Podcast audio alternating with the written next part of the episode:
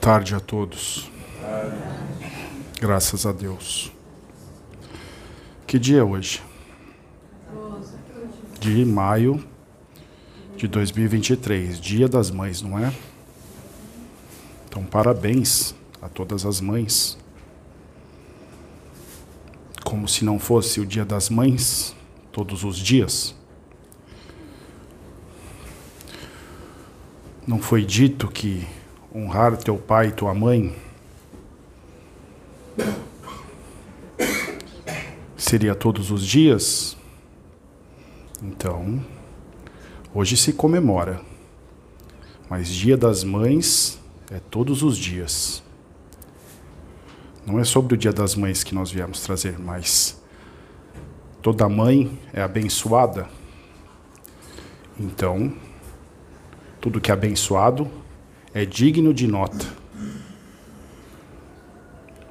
E eu vou deixar, antes de entrar, uma, uma mensagem que é a qual vai ser trazida pelo médium,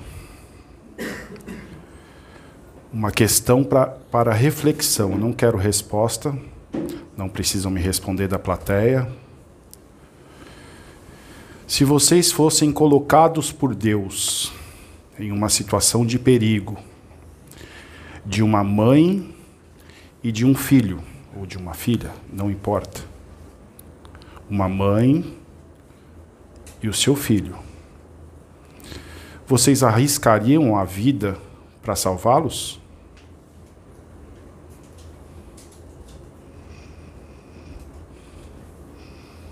Você daria a sua vida por essa mãe e por esse filho? Quantos de vocês realmente fariam isso? Dariam suas vidas por uma mãe e por um filho? Ou vocês pensariam antes nas suas casas, nas suas famílias, que também é digno, mas por isso é para reflexão. Vocês dariam suas vidas por essa mãe e por esse filho? Porque nesta situação suas famílias estariam seguras em casa. E a morte não existindo, o que seria mais importante? Qual o propósito dessas vidas, dessa mãe e desse filho? Vocês conhecem? O que esse filho e essa mãe poderiam fazer pelo mundo? Vocês têm alguma ideia? Então, só a espiritualidade, o projeto kármico, que muitas vezes esses também assessoraram e escolheram como deveria ser, e o pai, que é mãe, sabem. Então, é para vocês refletirem. Vocês vão entender o porquê que tem relação com o que eu vou trazer. A gente está falando de atitude, de coragem, de fé em Deus, de amor pelo próximo. Não é? Será que realmente vocês têm tudo isso?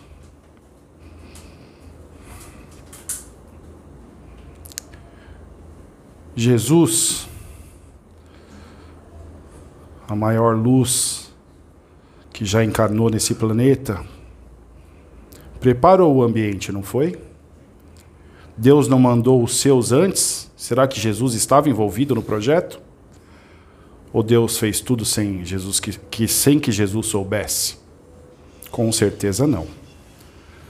Tamanha responsabilidade do Pai, Jesus não poderia estar a par de tudo. Tanto, tanto sabia que muitas vezes se ligava com o Pai para saber os próximos passos. Porque estava na carne uma vez na carne, na, nas leis da matéria, essa era a melhor forma de ir conduzindo a sua missão. Mas não vieram antes os profetas? E ele não veio dar cumprimento à lei? Então ele não pretendeu, não tem problema. Se nós não compreendermos esse tipo de coisa, como poderemos esperar tantas ovelhas fora do caminho por coisas tão simples? Isso não importa.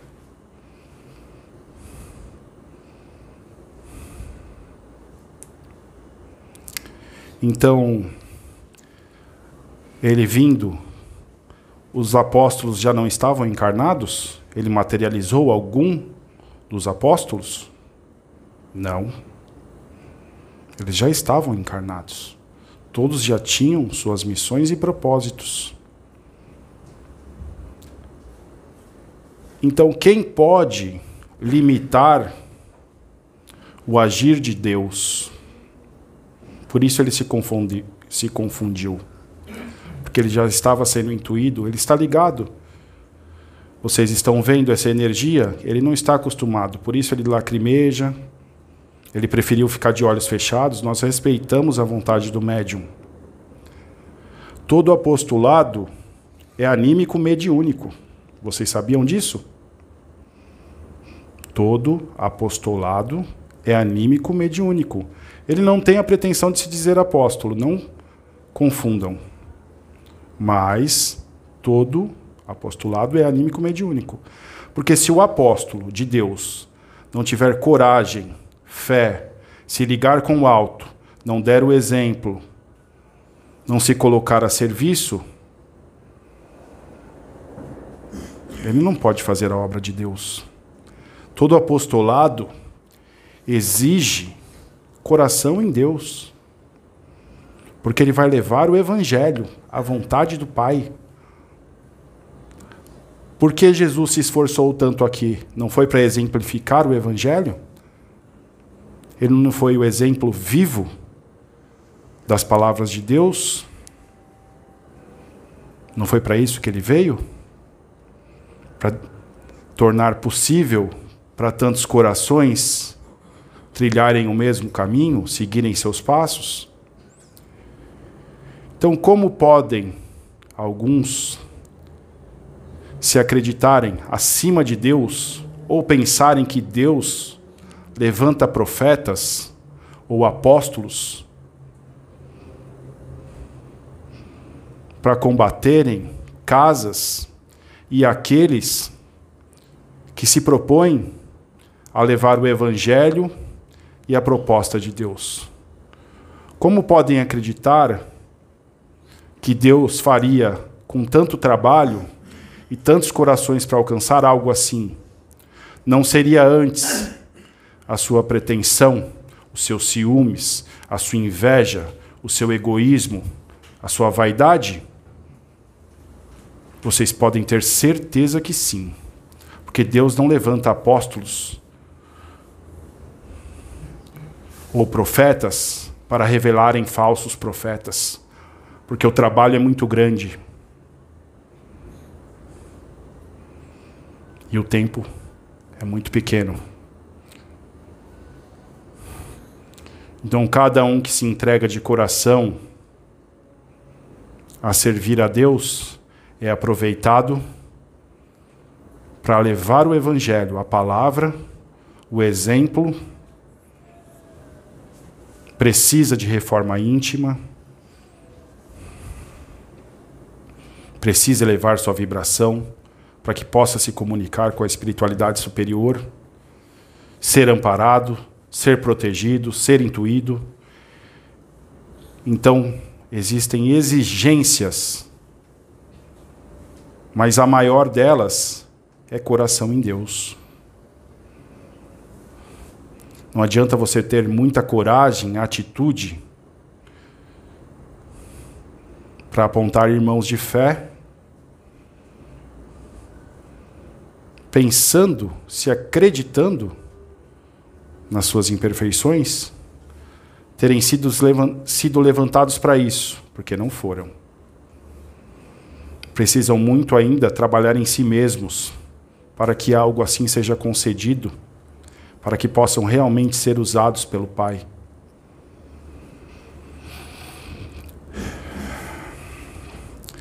Vocês já ouviram falar do bode expiatório? Que era uma prática. O bode expiatório é toda aquela situação, eu vou trazer para o cotidiano de hoje, em que alguns, acreditando que as suas vontades é que devem acontecer, não a de Deus, usam essa estratégia dos bode expiatório então, eles manipulam as situações, aproveitando muitas vezes a intimidade e o que já conquistaram com suas máscaras, com sua falsidade, sendo ainda julgadores hipócritas, que são, tentam tirar do caminho, se esforçam, têm coragem, têm atitude, só estão agindo ao contrário do que é o propósito sincero de servir a Deus. Então manipulam as situações, apontam o dedo, denigrem espíritos que vieram para alcançar muitos corações e muitos irmãos. E vão através dessas estratégias, enfraquecendo outros que poderiam ajudar muito, ou vieram só para isso. E vocês acreditam que não é responsabilidade, não é karma de vocês também? Todos esses que vocês dessa forma prejudicaram? Levaram as quedas? impediram o trabalho, pois saibam que cada coração que eles deixarem de alcançar, a responsabilidade será de vocês, que se esforçam tanto para serem o que não são, que é um apóstolo de Deus, que é um apóstolo de Jesus. Ele escolheu a todos ou ele olhou os corações daqueles que ele chamou? Ele pediu perfeição? Eram senhores da lei? Eram sacerdotes? Não. Eram corações valentes que já estavam encarnados, esperando serem ativados. E João não era João Evangelista já não era intuído que se aproximava o momento que o Messias viria daquele que ele não seria nem digno de desatar as sandálias? Então ele tinha o coração em Deus. Ele era um profeta. E quantas vidas ele não alcançava? Quantos corações ele não trouxe para o Pai e para Jesus? Paulo, o apóstolo Paulo, quando foi tocado, não mudou toda a sua vida? Não foi a, talvez aquele que mais venceu a si mesmo? Com certeza. Que transformação.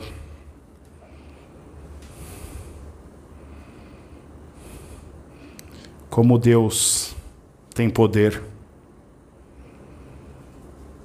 Pode estar imerso na matéria, mas se escolher o lado do Pai, nada pode impedir o agir de Deus. Nada pode impedir o agir de Deus.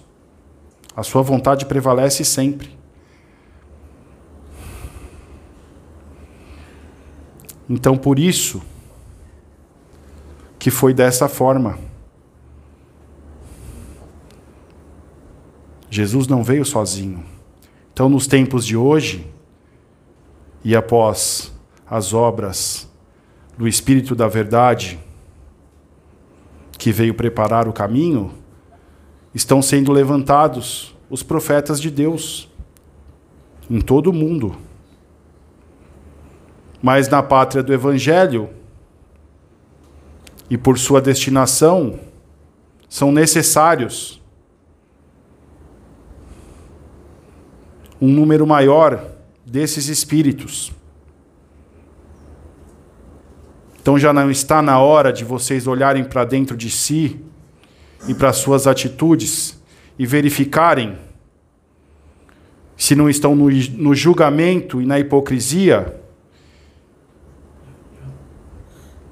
em vez de servindo ao Pai? Eu digo que já passou da hora. Vocês mesmos estão se condenando. E nós estamos nos esforçando para acordá-los. Mas vocês insistem em permanecer adormecidos. Estamos trazendo as mensagens de todos os lados, desdobramos, conversamos,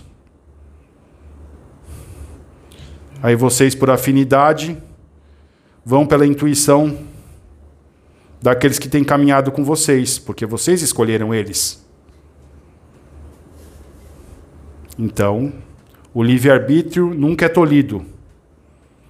O Pai respeita a vontade de vocês. Na eternidade, vocês precisarão se corrigir. Mas por que perder tempo com tanto trabalho? Deus precisa de cada um, cada um que se levante de coração sincero a servi-lo, mas nunca vai ser para combater outro irmão. Com tantos irmãos que precisam ser alcançados. É disso que se trata. Então, acordem. Acordem porque vocês têm potencial. Vocês sabiam que existe a mediunidade de provas, a mediunidade de missão e a mediunidade de mérito? Sim. Quando um espírito encarna, ainda com uma programação sem propósitos maiores, tantas responsabilidades, ou seja, que exigem muitos atributos, mas se esforçam para se iluminar em uma encarnação, eles desenvolvem a mediunidade. Porque a centelha, mudando sua vibração, se ligando com o Pai, se cercando de irmãos superiores, essa mediunidade floresce. Então essa encarnação é aproveitada. Então não só, não só são, não são só os completistas, mas os merecedores. E quanto tempo não abreviam na evolução, quando realmente se propõe de coração a essa mudança, a vencerem a si mesmos. Então, esse é um apelo que eu faço em nome do Pai. Mudem essas condutas. Parem de combater irmãos de fé. Parem de se elevarem, diminuindo os outros, ou tentando, porque aqueles que são elevados, vocês não conseguirão nem alcançar, quanto mais reduzirem. Então, essa é a mensagem. E lembre-se do que eu pedi para vocês refletirem. O quanto vocês realmente conhecem a Deus. O quanto realmente vocês fazem a vontade de Deus.